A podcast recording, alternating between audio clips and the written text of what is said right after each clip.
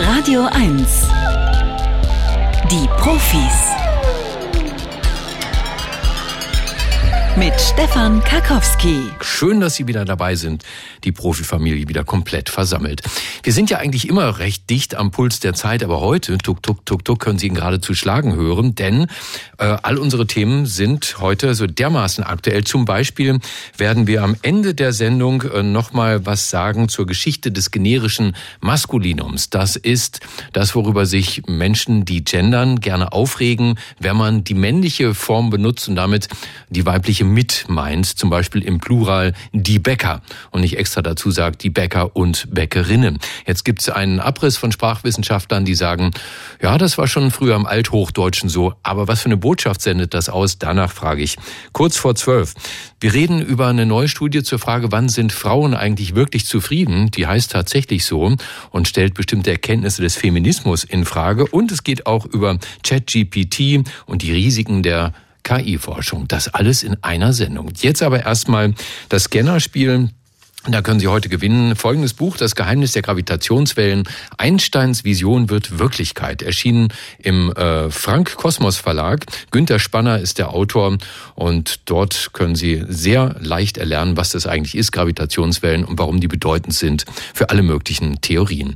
Dafür müssten Sie aber erstmal durch Scannerspiel durchkommen. Das sind drei Meldungen, vier insgesamt aus der Welt der Wissenschaft. Wenn Sie nach der dritten Meldung richtig geraten haben, ob das, was wir Ihnen da erzählen, richtig oder falsch ist, gehört das Buch Ihnen. Aber erst die Bewerbung, die müssten Sie abgeben hier unter 0331 70 99 111.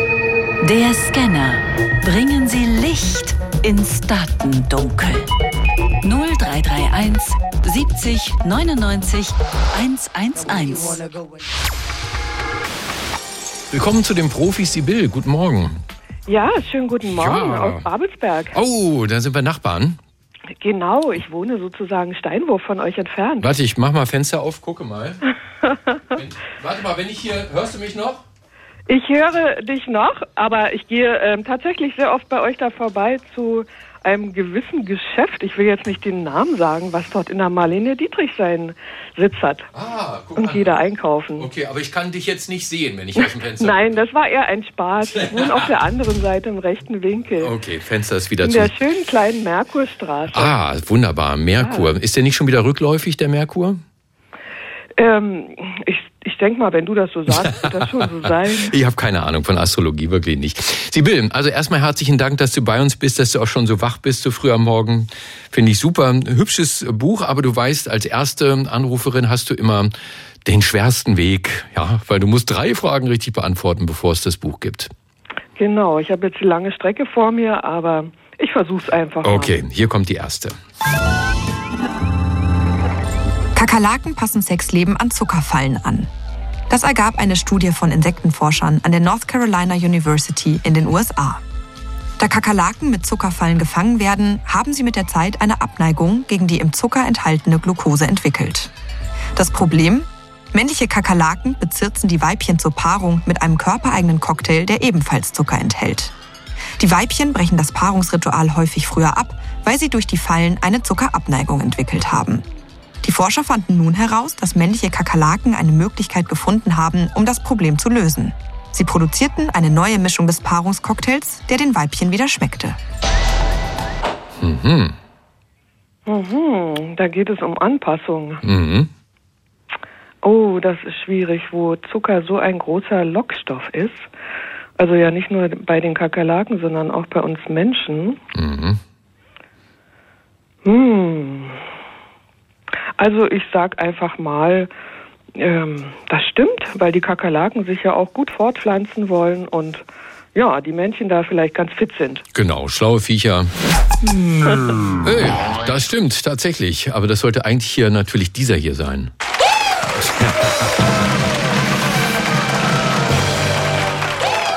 Ja, aufpassen bei Quizfragen.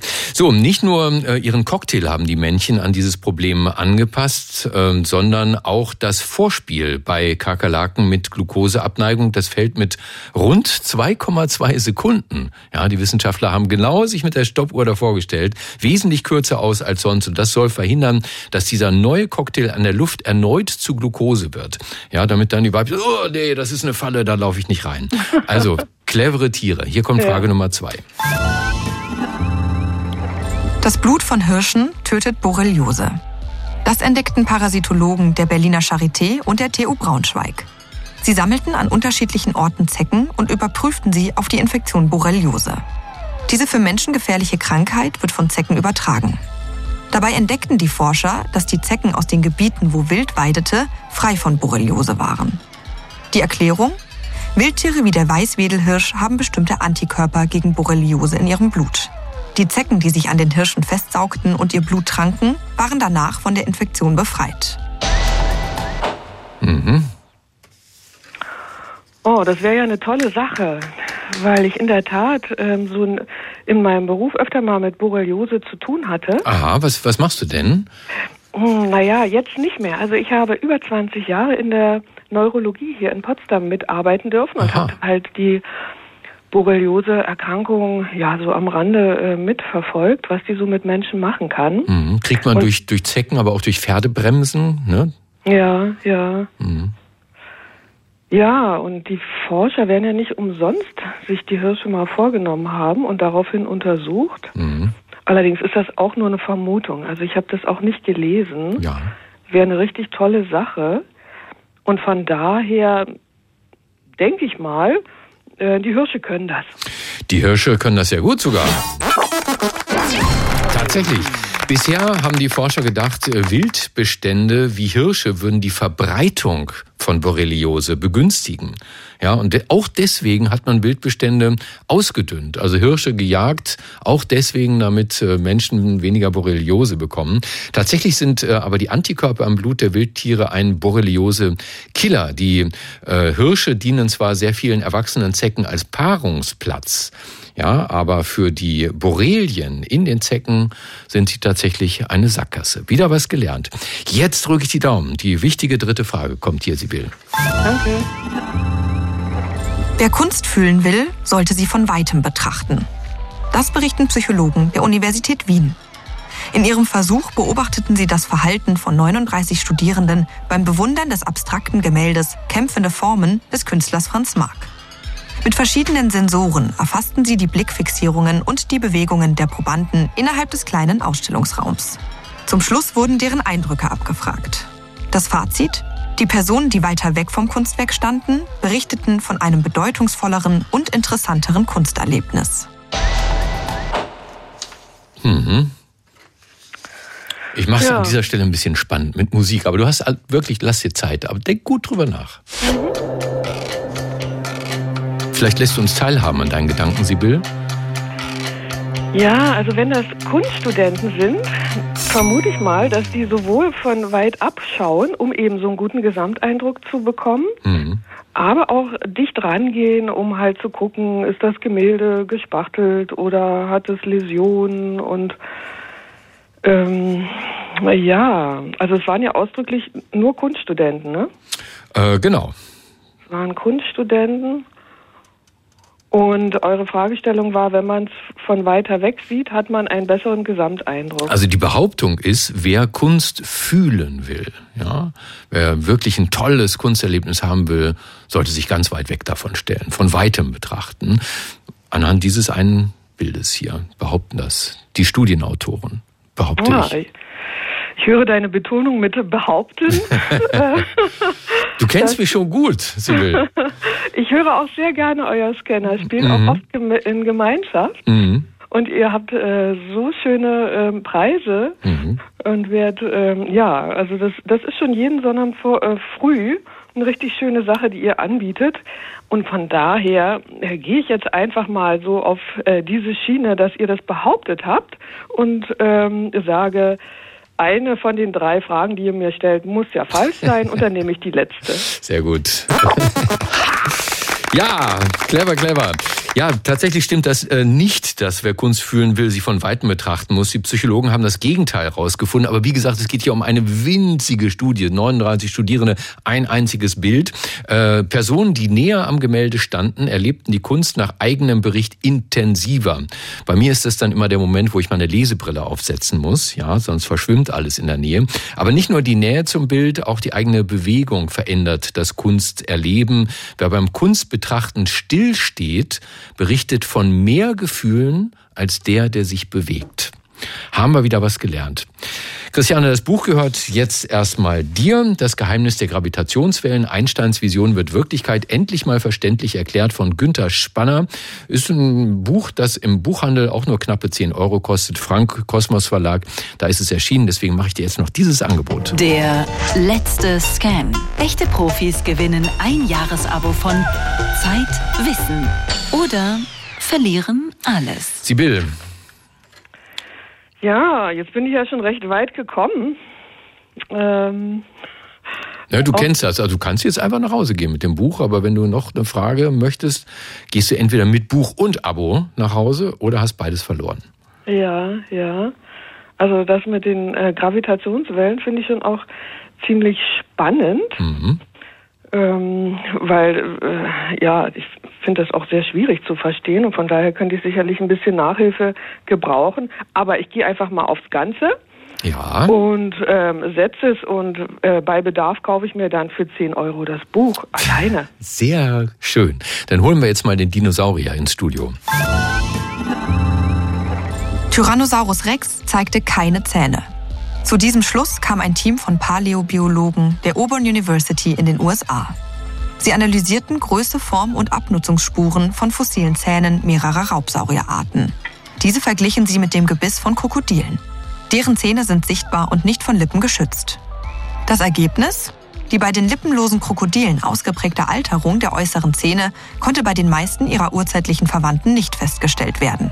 Demnach war das furchteinflößende Gebiss des Tyrannosaurus Rex wahrscheinlich vollständig hinter Lippen verborgen. Anders als die gängige Darstellung in Filmen und Bildern es vermuten lässt. Ja, müssen wir jetzt Jurassic Park nochmal neu drehen mit Lippensauriern? Sibyl, was meinst du? Oh, oh, oh. Da ah. kenne ich hm. Da kenne ich mich auch nicht aus. Also ich habe auch diese ganzen Filme nicht gesehen, mhm. wo solche riesengroßen Tiere vorkommen. Viele von äh, den Jüngeren, die uns hier zuhören, Kindern, die werden sagen, äh, das stand doch letzte Woche in der Zeitung, weil wann immer da ein Bild ist von einem Dinosaurier, gucken die natürlich hin. Und du hast das nicht gesehen. Das, das heißt, du kannst jetzt eigentlich nur raten, ne? Ich kann nur raten, mhm. ja. Also diese, diese ganzen Figuren, die man manchmal ähm, so sieht auf Zeitschriften oder so, die haben eher alle Zähne. Draußen? Draußen, aber wenn man jetzt was in der Zeitung gelesen hat, mhm.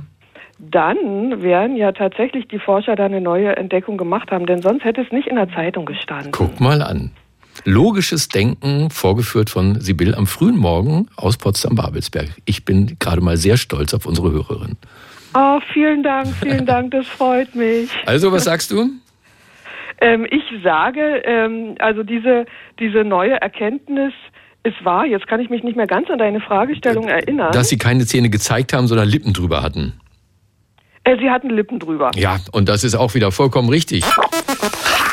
Mensch, Sibyl, tausend Dank fürs Mitspielen. Ne? Beehr uns bald mal wieder. Schönes Wochenende wünsche ich und du weißt ganz wichtig, jetzt nicht auflegen. Ja, vielen Dank. Ich wünsche allen auch schöne Osterfeiertage. Dir auch. Mach's gut.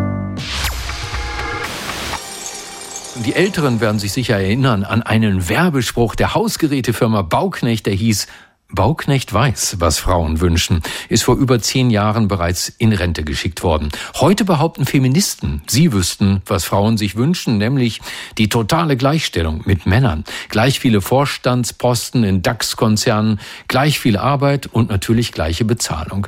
Und weil sie das alles nicht erreicht haben, seien Frauen mit ihrem Status quo unzufrieden. Martin Schröder wollte herausfinden, ob das wirklich stimmt. Der Professor für Soziologie mit Schwerpunkt Europa an der Universität des Saarlandes hat über 700.000 Befragungen von Frauen ausgewertet. Herr Schröder, guten Morgen. Hallo, ich freue mich hier zu sein. Können Sie denn nun die Frage beantworten, ob sich Frauen in unserer Gesellschaft systematisch benachteiligt fühlen? Man kann sie sogar sehr einfach beantworten. Sie fühlen sich zumindest, wenn man sie selber fragt, nicht benachteiligter als Männer. Aber es gibt natürlich viele Ausnahmen. Mhm. Äh, wie ist das zum Beispiel bei Bewerbungsgesprächen? Da heißt es immer, nee, Frauen sind im Nachteil. Genau, es gab jetzt zum Beispiel gerade eine Studie, da wurden 21.000 Bewerbungen auf sechs unterschiedliche Berufe in sechs verschiedenen Ländern verschickt und insgesamt zeigte sich, in vier Ländern wurden sogar Männer seltener eingeladen und in zwei Ländern zeigte sich überhaupt keine Benachteiligung. Aber dass man eben sagen würde, generell haben die Frauen es schwerer, das zeigen eben neuere Untersuchungen nicht mehr. Wenn Frauen seltener Karriere machen als Männer, äh, dann behaupten Feministinnen, dann liegt das an der berühmten gläsernen Decke, mit der ihnen das Patriarchat den Aufstieg verwehrt. Haben Sie dafür Anhaltspunkte finden können? Also es ist natürlich schon so, dass wir alle durch unsere Erziehung geprägt sind, aber wenn man sich zum Beispiel die Daten anschaut, dann finden weder Eltern, dass sie ihre Kinder unterschiedlich erziehen, noch finden allerdings 17-Jährige, dass das der Fall war. Für Diskriminierung findet man eben in den neueren Studien oft auch keine Evidenz mehr. Was man allerdings sieht, ist, dass Männer und Frauen auch ganz andere Präferenzen, also Interessen an unterschiedlichen Karrieren haben. Das heißt? Naja, zum Beispiel ähm, ist es so, dass umso gleichberechtigter ein Land ist, umso mehr wählen Frauen, ich sage jetzt mal typische Frauenstudiengänge. Umso weniger Gleichberechtigung es gibt, umso öfter wählen Frauen auch Studiengänge, die zum Beispiel zu Mathe, Ingenieurswissenschaften, Naturwissenschaften und Technik führen. Aber haben wir nicht gelernt, die Frau wird nicht als Frau geboren, sie wird dazu gemacht? Ja, das ist eine Diskussion, da halte ich mich sozusagen ganz raus. Da geht es dann immer um die Frage, warum fühlen die Leute sich so, wie sie fühlen? Das ist mir erstmal egal. Mir geht es darum, es gibt ja Erwachsene und die haben bestimmte Wünsche. Und mir geht es darum, dass die Menschen ihre Wünsche auch ausleben können. Und was ich eben mit den Daten recht gut zeigen kann, ist, dass Frauen im Wesentlichen, es gibt natürlich einzelne Ausnahmen, das Leben haben, das sie sich wünschen. Zumindest nicht weniger als die Männer. Und das ist für mich der relevante Punkt. Okay, aber wir wissen, dass Frauen weniger Geld verdienen als Männer. Rein statistisch sind sie denn darüber unglücklich, weil sie lieber Vollzeit arbeiten würden als Teilzeit?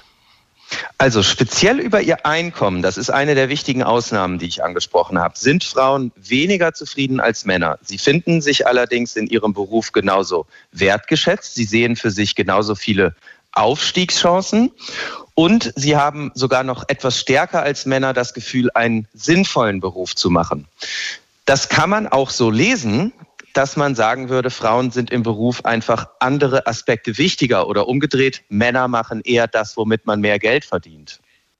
Was für ein Fazit würden Sie denn dann ziehen nach Auswertung dieser 700.000 personenbezogenen Daten, dieser Befragungen von Frauen, dass der Feminismus einfach Bullshit erzählt?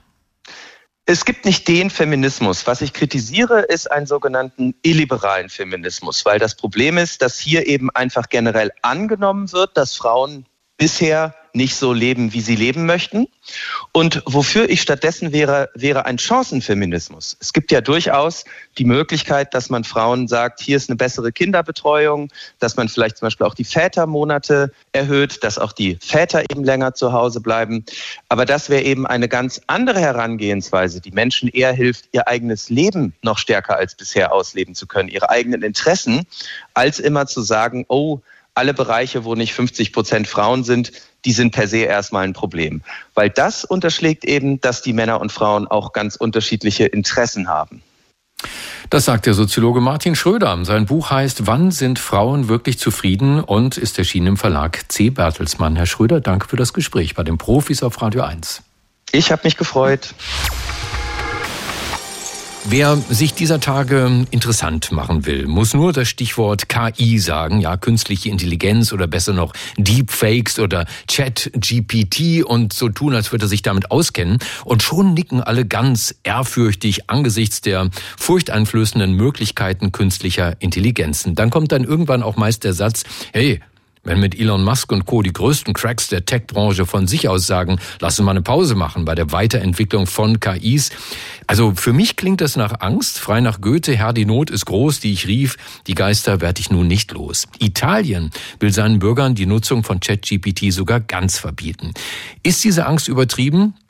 Das frage ich eine Expertin. Professor Katharina Morik ist emeritierte Professorin für Informatik an der TU Dortmund und Mitbegründerin des Lamar Instituts für maschinelles Lernen und künstliche Intelligenz. Frau Morik, guten Morgen. Ja, guten Morgen, Herr Kapowski. Machen wir mal Pro-Seminar. Der Chatbot ChatGPT kennt Antworten auf fast alles. Wenn ich den jetzt frage, welches ist das größte eierlegende Säugetier, dann sagt ChatGPT, äh, der Elefant hat es tatsächlich mal gemacht. Ist zwar eine falsche Antwort, aber egal. Bei einer Suchmaschine, ne, wie bei Google, kann ich dann gucken, aha, auf welche Quelle verweist die mich denn? Und dann kann ich selber rausfinden, ist die vertrauenswürdig oder nicht. Aber woher nimmt eigentlich ChatGPT seine Informationen? Ja, da sprechen Sie natürlich einen guten Punkt an. Äh, tatsächlich ähm, arbeiten einige daran jetzt, dass auch Quellen immer genannt werden sollen, aber die Fähigkeiten von äh, ChatGPT kommen ja aus einem ungeheuerlich großen Datensatz. Und ähm, da werden dann aus diesem gesamten Datensatz solche Antworten heraus generiert und Einige fordern, und da schließe ich mich auch an, dass tatsächlich äh, die Datensätze, mit denen trainiert wurde, auch angegeben werden müssen. Also dass wir Transparenz haben wollen bei diesen Modellen. Aber andererseits ist es eben nicht so einfach, äh, dass eine Information im Netz gefunden wurde und die wird dann als Antwort ausgegeben. Es ist eben halt wirklich bei ChatGPT sehr viel komplizierter. Ja, wir Journalisten, wir versuchen immer zu gucken, was sind das für Quellen und dann mhm. können wir einfach eine Behauptung aufstellen, weil wir wissen, die Quelle ist zuverlässig und wenn wir denken, na, das ist nicht so ganz sicher, dann machen wir das auch transparent. ChatGPT macht das nicht und trotzdem ist keine App so schnell gewachsen bisher wie diese. Nicht Facebook, nicht WhatsApp, nicht Instagram. Ende November erstmals online nach fünf Tagen hatte ChatGPT eine Million monatliche Website Besucher. Für Februar, neueste Schätzungen, 600 Millionen. Beunruhigt Sie das? Nein, äh, das äh, finde ich eigentlich ganz schön. Ähm, es sind ja diese Erfolge der KI kommen oft, wenn eine gute Benutzerschnittstelle geschaffen wurde. Also wenn wir uns erinnern, ähm, das Internet äh, gibt es seit 1973 so und äh, die Informatiker kannten das ja auch, haben das auch verwendet, damals noch ARPANET. Aber als die World Wide Web Schnittstelle gemacht wurde mit einem einheitlichen Browser, das war 20 Jahre später, da ist es plötzlich eingeschlagen und innerhalb von wenigen Monaten äh, haben sich alle da eingeloggt. Ähnliches haben wir jetzt, die äh, prätrainierten Modelle, generative prätrainierte Modelle gibt es so etwa seit 2017. Und die schöne Benutzerschnittstelle von OpenAI gibt es jetzt seit 2022. Das heißt also, wo wir vorher 20 Jahre gebraucht haben, bis das so schön gestaltet war, dass das jeder verwenden kann, haben wir jetzt nur fünf Jahre gebraucht. Das heißt, das Tempo ist unglaublich schnell geworden. Nun sagen, ja, nun sagen, wir die, mhm. den Geist kriegen wir nicht mehr in die Flasche zurück. Nun sagen ja Kritiker, jeder, der ChatGPT nutzt, also eine Anwendung einer privaten mhm. Firma aus Kalifornien, den USA mhm. namens OpenAI, ja, würde damit seine Daten für immer an diese Firma verschenken. Braucht ChatGPT strengere Datenschutzregeln? Ja, das wäre natürlich ein Vorteil, den wir, also wenn wir jetzt in Europa auch mehr Forschung machen würden, um eben, wie Sie gesagt haben, äh, äh, Zitate und Zitierfähiges ranzumachen, also überhaupt generell die Transparenz größer zu machen. Dann könnten wir auch ähm, eh, analog ähm, zur Datenschutzverordnung mit dem äh, European AI Act fordern, dass eben die Dinge dokumentiert sind und dass es ein Qualitätsmanagement für die Anbieter solcher Sachen gibt und äh, dass die natürlich dann auch die Datenschutzrichtlinien einhalten müssen. Mir war gar nicht so klar, wer hinter OpenAI, also der Firma von ChatGPT, steckt, nämlich vor allen Dingen auch zwei Mega-Investoren, zum einen Microsoft, zum anderen Elon Musk. Der mhm. hat wahnsinnig viel Geld da reingesteckt und jetzt warnt er, stoppt das Ding. Wir brauchen erst Regeln, Gesetze für den Umgang mit KIs. Was sagen Sie dazu? Naja, Elon Musk ähm, also ich finde es eigentlich sehr gut, dass er damals äh, dieses viele Geld ausgegeben hat, sodass etwas entwickelt werden konnte, was in der Tat ein Durchbruch der KI ist. So. Aber die Bemühungen, dass wir wirklich ähm, was tun müssen für die Regulierung, die gibt es ja auch schon länger. Also äh, zum Beispiel das Global Forum on äh, Global Panel on Artificial Intelligence for Humanities äh, war 2019 die Tagung in Paris. 2021 haben wir das Buch äh, dann geschrieben, ähm, wo wir äh, gefordert haben, dass es klare Regeln geben muss das ist ja ganz normal. Das machen wir ja in der Medizin auch. Da gibt es ja auch immer Regeln, welche Daten wie verwendet werden dürfen. Genauso müssen wir das hier machen. Es muss also dokumentiert werden und so weiter. Wichtig ist nur, wenn man eine Vorschrift macht, dass Hassnachrichten nicht generiert werden, dass keine Gen äh, Diskriminierung stattfindet und so weiter.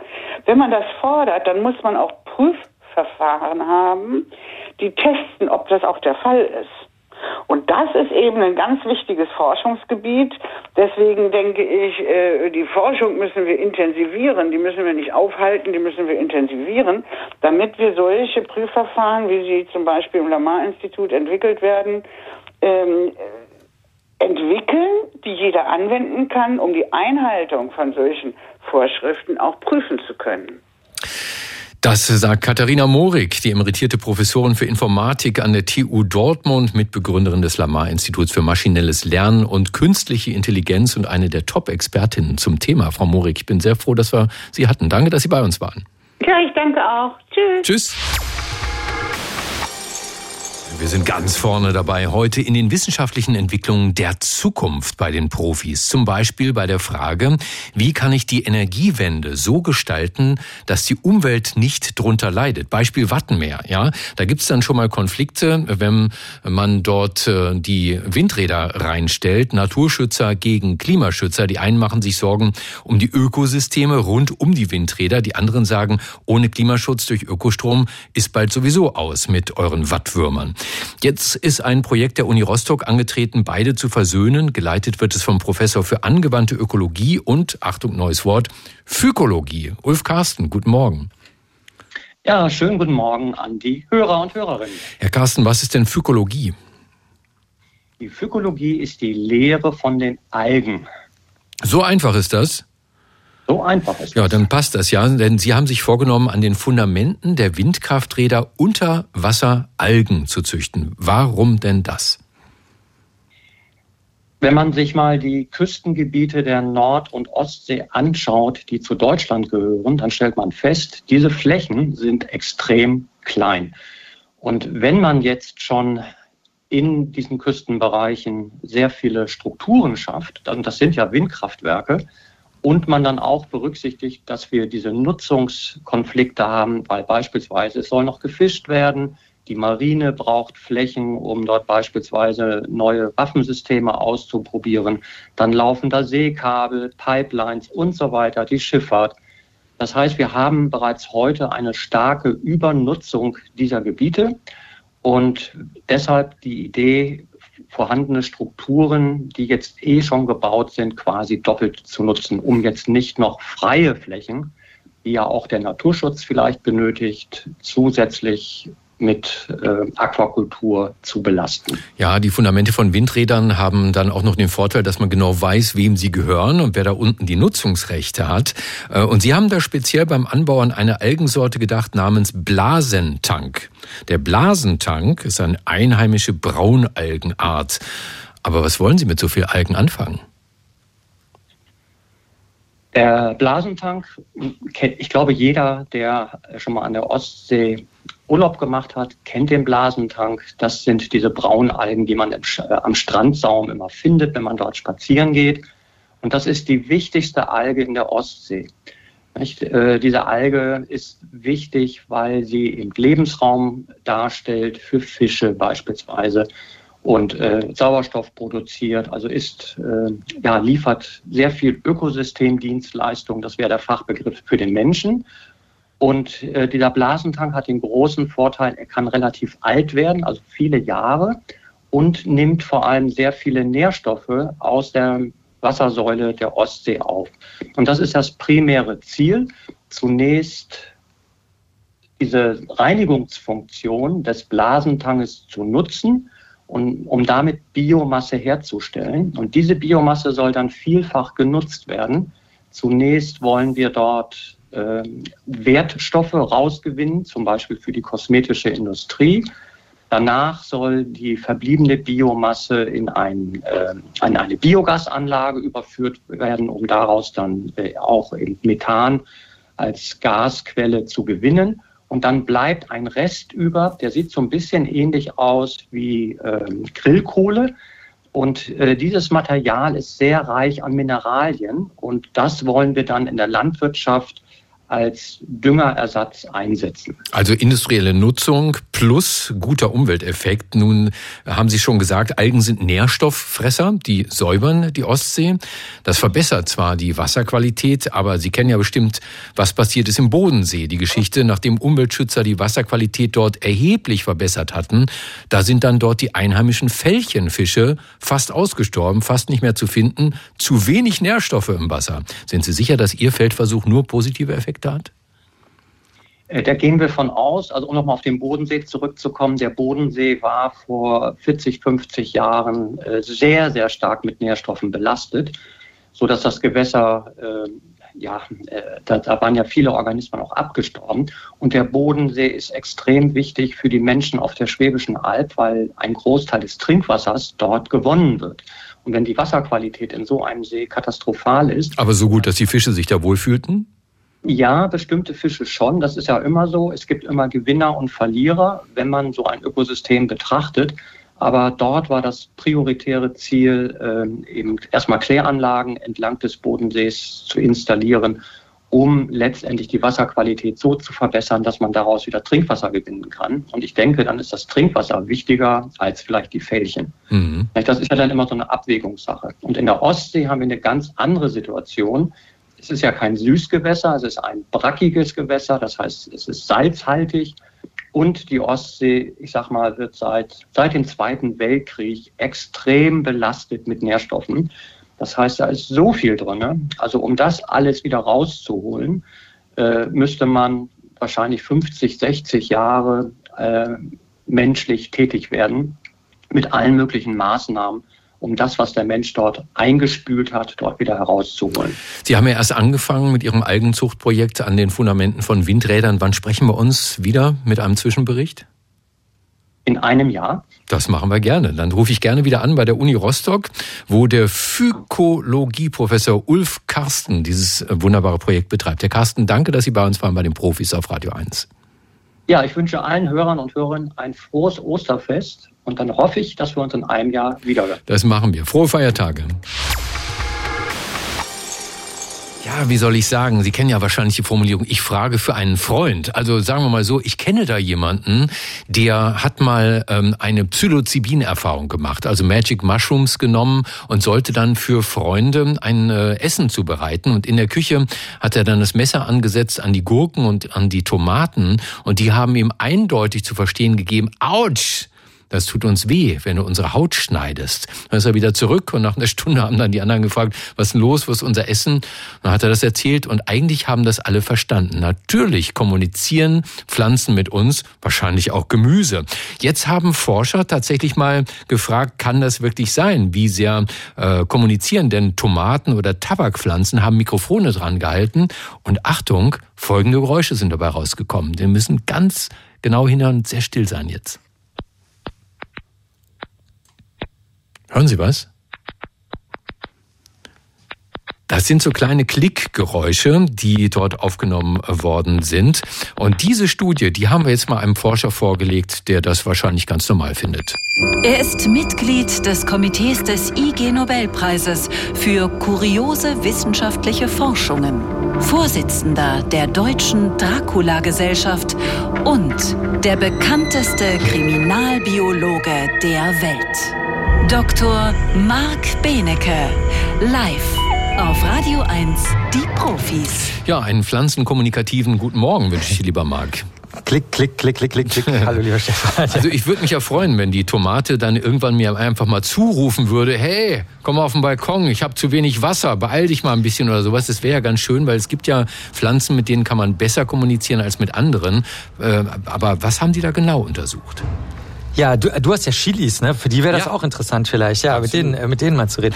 Ähm, die haben dort geschaut, also ich muss vielleicht kurz den Hintergrund erklären. Also erstmal, das ist eine super fette Studie, das ist nicht irgendwas kleines, nischiges, das hat das MIT, Harvard University und Tel Aviv University gemacht und es ist in der Cell erschienen, das ist eine Zeitschrift, die normalerweise nur so, wenn es um ganz, ganz kleine Bestandteile äh, geht, äh, was veröffentlichen. Das ist ganz ungewöhnlich, dass sie so eine Studie veröffentlichen, also sehr, sehr interessant und man wusste schon, dass zum Beispiel Tauben super komplizierte Rätsel lösen können, das weiß man seit, seit zwei, drei Jahren die ich zum Beispiel überhaupt nicht, ich, ich würde das Rätsel überhaupt nicht verstehen. Das ist für die Tauben ein Kinderspiel, wenn das so, ähm, wenn das so Bilder sind. Wir wissen, dass die Schmetterlinge, die Monarchfalter riesige Züge machen und äh, über Tausende von Kilometern fliegen können. Dann über Pilze, von denen du vorhin geredet hast, ist ja auch bekannt, dass die äh, Netzwerke, riesige Netzwerke unter der Erde bilden, die unvorstellbar groß sind, auch Schleimpilze und so. Und da weiß man also schon, die tauschen irgendwie alle möglichen Informationen aus über Kohlenstoff und Phosphor und Stickstoff und Wasser und Verteidigungs ähm, Techniken und so. Und deswegen dachte man jetzt, okay, also ähm, wenn die lebenden Pflanzen ähm, äh, ja in Beziehung zu denjenigen stehen, zum Beispiel Insekten, die mit denen zu tun haben, wäre es ja gut, wenn die auch Informationen austauschen könnten. Die Frage ist nur, geht das auch über die Luft? Weil unter der Erde, das wusste man schon, dass die unter der Erde über die Wurzeln und so alles austauschen, die Pflanzen. Und deswegen haben die eben die Mikrofone aufgestellt, wo du gerade die Sounds ähm, da dargestellt hast äh, oder äh, abgespielt hast und haben mal geschaut, a, wie laut ist das? Also können das überhaupt zum Beispiel Motten oder Menschen oder irgendwelche anderen Lebewesen, können die das überhaupt hören? Oder Mäuse zum Beispiel, die auch eine Rolle spielen? Und äh, Antwort ja, das ist relativ laut. Also wenn man ähm, 60 Dezibel hat, ähm, dann ist das so, dass die Lautstärke von einem Gespräch, so wie wir das jetzt gerade führen, und 80 Dezibel wäre Schreien. Und äh, die Pflanzen äh, geben durch die Luft Töne ab, die sind so laut wie unser Gespräch hier. Nur eben sehr, sehr kurz. Es ist dieses kurze Knacken. Und zusätzlich hat es auch noch eine hohe Frequenz.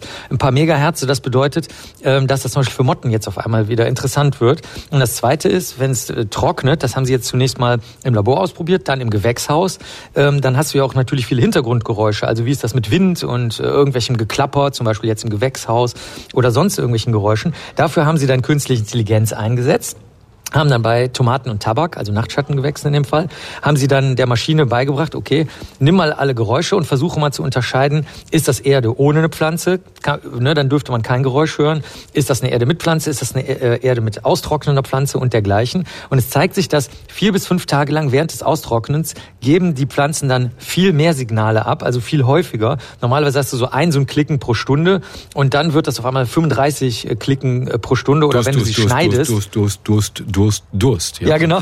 Durst, Durst. Ja, genau. Und nach vier bis fünf Tagen wird's dann, wird's dann Durst. Dann, dann kommt nichts mehr. Hm. Und wenn du sie schneidest, hast du auch noch 25 von den Klicks. Also du hast sowohl also äh, eine Abfolge. Ach so, und noch was. Sie machen diese Geräusche auch äh, tageszeitlich abgestimmt auf Tagtiere. Das heißt, sie haben einmal so einen Vormittagspeak, Durst, Durst, Durst. Oder ich wurde geschnitten und trockne deswegen geradeaus. Und nachmittags nochmal. Also zwischen äh, 16 und 19 Uhr haben die so einen Peak und morgens nochmal vormittags ein. Das heißt, die Frage ist natürlich nur, machen die das jetzt mit Absicht oder ist das Zufall und was mit anderen Pflanzen? Und ähm, da hat dann offenbar die Redaktion gesagt, das müsst ihr nochmal testen. Daraufhin haben sie auch noch getestet Weizen, Mais, die Weintraube, aus der Cabernet Sauvignon gemacht wird, Taubnesseln und so kleine kugelige Kakteen, die wie so Nadelkissen aussehen. Die alle machen diese Geräusche, wenn sie austrocknen oder ähm, geschnitten werden. Und ähm, die Geräusche sind immer so laut, dass sie auch von Wirbeltieren, aber auch von Insekten wahrgenommen werden können. Und wahrscheinlich sind es kleine Lufttaschen, die dann entstehen und diese, diese, diese Luftbläschen, die erzeugen dann dieses Klicken. Also es ist wirklich atemberaubend und ähm, ungefähr in der Liga, wie du, äh, dein Freund äh, mit der Gurke in der. Küche die Erfahrung gemacht hat. Ja, das fände ich ja toll. Also dann wünsche ich mir natürlich, dass wir machen ja manchmal auch Science Fiction hier, dass ich demnächst im Gartencenter so kleine Chips kaufen kann, die also künstliche Intelligenzen sind. Und diese Chips hören sich das an und sagen mir ganz genau, was die Pflanze von mir will. Was hältst du davon? Fände ich sehr, sehr gut. Und ich stelle mir auch ein schönes Orchester vor. Also so ein Gurken, Tomaten, äh, was hat man noch? Weizen und Cabernet Sauvignon Orchester. Ja, du pass auf, wir gründen einfach ein Start-up. Elon Musk, hast du seine Nummer? Den rufen wir an. Der soll das Ganze finanzieren. Das war Dr. Marc Benecke, live auf Radio 1. Die Profis. Meine sehr verehrten Damen und Herren und alle dazwischen und außerhalb heißt es ja immer bei Böhmermann, es ist nicht der russische Krieg mitten in Europa, es ist nicht der Hunger in der Welt, nicht mal die Klimakatastrophe, die so vielen Menschen Bluthochdruck bereitet. Nein, es ist das Gendern. Also sprachliche Versuche, geschlechtergerechte Wörter und Konstrukte zu finden, von denen viele bislang in der offiziellen Rechtschreibung einfach orthografische Fehler sind. Weil die offizielle deutsche Rechtschreibung eben dieses Gendern nicht vorsieht, sondern Die Regel ist da das generische Maskulinum. Das heißt, bestimmte männliche Hauptwörter wie Freund, Nachbar oder Gast werden generisch verwendet, also unabhängig vom Geschlecht. Hörer, Nachbarn und Freunde können natürlich auch Frauen sein. War das eigentlich schon immer so? Das haben sich nun zwei Sprachforscher gefragt. Äh, zum einen äh, einer von der Goethe-Uni Frankfurt und äh, Dr. Eva Trutkowski vom Leibniz-Zentrum Allgemeine Sprachwissenschaft. Frau Trutkowski, guten Morgen. Guten Morgen. Sie haben ab dem halt Althochdeutschen gesucht. Nach dem generischen Maskulinum wollten wissen, gab es das schon immer. Was haben Sie rausgefunden? Genau, also Helmut Weiß von der Goethe-Uni Frankfurt und ich, äh, wir haben eine Studie gemacht und haben geschaut, ähm, seit wann werden maskuline, also maskuline Nomen generisch, also wie Sie schon sagten, geschlechtsabstrahierend verwendet und haben gefunden, dass es quasi seit dem Althochdeutschen so ist, also circa seit dem ähm, 9., 10. Jahrhundert ähm, kann man solche Formen finden. Also ein Beispiel war zum Beispiel, ähm, es waren da einige Gäste zur Hochzeit gekommen und Gäste gab es damals in der maskulinen und in der femininen Form, also da gab es eben auch die Gästin. Und es war dann eben Christus und seine Mutter, also solche Beispiele. Wir haben halt geschaut, dass wir dann nicht nach Wörtern schauen wie ähm, zum Beispiel Maurer oder irgendwelche anderen Berufsbezeichnungen, weil das ganz klar war, dass Frauen der Zugang zu Berufen insgesamt halt verwehrt war. Und deshalb haben wir uns auf allgemeine Personifikationen beschränkt, also sowas wie Sünder, Richter über die Schönheit und so weiter. Also Allgemeines, eben auch Sünder, Feinde und hm. Nachbarn hm. etc. Ich nehme mal an, das dürfte doch jetzt den Gender-Befürwortern neuen Auftrieb geben. Ich sehe schon die Schlagzeile vor mir. Generisches Maskulinum, eine Erfindung des Mittelalters. ja, also was heißt Erfindung? Ähm, ich glaube nicht, dass es damals schon eine bewusste Sprachpolitik gab. Also ähm, es ist eben so, dass ähm, maskuline Nomen schon immer generisch, generische Interpretationen aufwiesen. Also das ist eben genau, was unsere Studie zeigt. Ich, also ich nehme kein Aufwind. Es wurde zwar schon wahnsinnig viel darüber geredet, aber ich vermute mal, nicht jeder versteht genau, worum es geht. Es geht um den Unterschied zwischen ähm, dem Genus und dem Sexus. Was war das nochmal? Genau. Ja, kann ich vielleicht kurz erläutern. Also Genus äh, bezeichnet eine grammatische Kategorie und Sexus äh, bezieht sich auf das biologische beziehungsweise natürliche Geschlecht.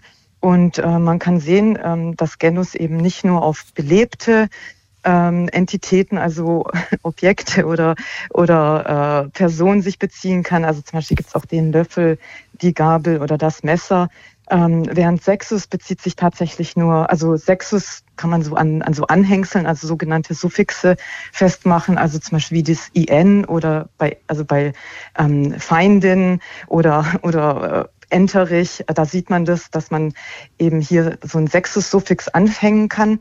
Und äh, Sexus kann tatsächlich nur an äh, belebte äh, ich sage jetzt nicht Objekte, sondern Entitäten mhm. angehängt mhm. werden. Also es gibt zum Beispiel nicht so was wie eine Staubsaugerin oder eine Schraubenzieherin. Ähm, daran kann man das ganz gut ja. Ähm, feststellen. Also Sexus sexualisiert die Sprache quasi. So könnte man sagen. Also das ist ja auch ein häufiger Vorwurf an, an die Gender-Befürworter, dass sie quasi das Sexual, dass sie Sprache sexualisieren, dass Sexus da immer ja, vorne weggetragen wird. Ja. Was ich äh, gelernt habe, ich glaube auch in Ihrem Papier, ist, dass es in der deutschen Sprache nicht nur ein generisches Maskulinum gibt, wo also das männliche Wort äh, die äh, anderen Personen mitmeint, sondern auch ein generisches Femininum. In welchen Wörtern versteckt sich das denn? Ja, also ein generisches Femininum finden wir ganz viel in der Fauna, also die Katze, die Kuh, die Giraffe, ähm, genau da überall sind generische Feminina zu finden. Die Ente, die Taube bezeichnen immer dann auch die männlichen genau. Tiere mit. Also dann von Ihnen genau. als Experte. Und bei der Ente gibt es eben den Enterich, ja. nicht wahr? Aber Girafferich gibt es zum Beispiel nicht. Hm. Also nicht immer ist diese Ableitung nach Sexus auch möglich. Verstehe. Da also nochmal die Hand aufs Herz. Ähm, Sie haben ja diese Forschung wahrscheinlich mit einem bestimmten Ziel gemacht, oder? Naja, also ähm, der Trigger war sozusagen eine E-Mail von einer Studentin, äh, die schrieb mich an und sagte, ja Mensch, ähm, das Maskulinum hat doch tatsächlich eine generische Interpretation. Ähm, selbst wenn es das nicht schon immer hatte, jetzt gibt's die doch. Und dann habe ich mich eben mit dem äh, Helmut Weiß zusammengesetzt, der halt eben sehr viel äh, Sprachgeschichte macht. Und dann haben wir eben mal gesucht, und festgestellt, dass es tatsächlich so ist, dass wir schon immer, dass das Maskulinum schon immer eine generische Interpretation hatte, dass das quasi nicht dadurch, dass die generische Interpretation nicht dadurch entstanden ist, dass äh, Frauen in Männerdomänen äh, reingekommen sind, sondern ja schon immer eben da war. Und deshalb haben wir dann auch Begriffe bzw. Bezeichnungen angeschaut, die Frauen nicht verwehrt waren, also keine Berufsbezeichnungen eben. Würden Sie denn sagen, das generische Maskulinum, das ich zum Beispiel täglich mit Vergnügen nutze, das diskriminiert Frauen und andere? Nee, weil es halt eine generische Form ist. Also ja, es hat halt, es ist mehrdeutig, also zweideutig. Es hat eben diese spezifisch männliche Interpretation und es hat auch die generische geschlechtsabstrahierende Interpretation. Und klar, in der Anrede würde man sagen, ja, da gebietet es die Höflichkeit, dass man ähm, auch äh, quasi liebe Leser und Leserinnen sagt oder Leserinnen und Leser. Ähm, aber, aber grundsätzlich, ähm, das in ganzen Texten zu machen, ähm, das macht man nicht. Also die Anrede, die gehorcht halt bestimmten, ja, linguistischen Regularien, die, die anders sind als, als Standardtexte, eben weil da diese Honorative, dieses Höflichkeitsmäßige im Vordergrund steht. Das sagt die Sprachforscherin Dr. Eva Trutkowski vom Leibniz-Zentrum Allgemeine Sprachwissenschaft bei den Profis auf Radio 1. Frau Trutkowski, herzlichen Dank. Äh, Ihnen frohe ja, Feiertage. Danke ebenfalls. Hm? Ja. Und bis zum nächsten Mal. Denn diese Geschichte ja, bleibt uns erhalten. Vielen Dank. Tschüss. Ja, danke schön. Tschüss. Radio 1. Marias Haushaltstipps. Schlieren auf Brillengläser verschwinden, wenn man einen Tropfen Essig oder Wodka auf die Gläser gibt. Radio 1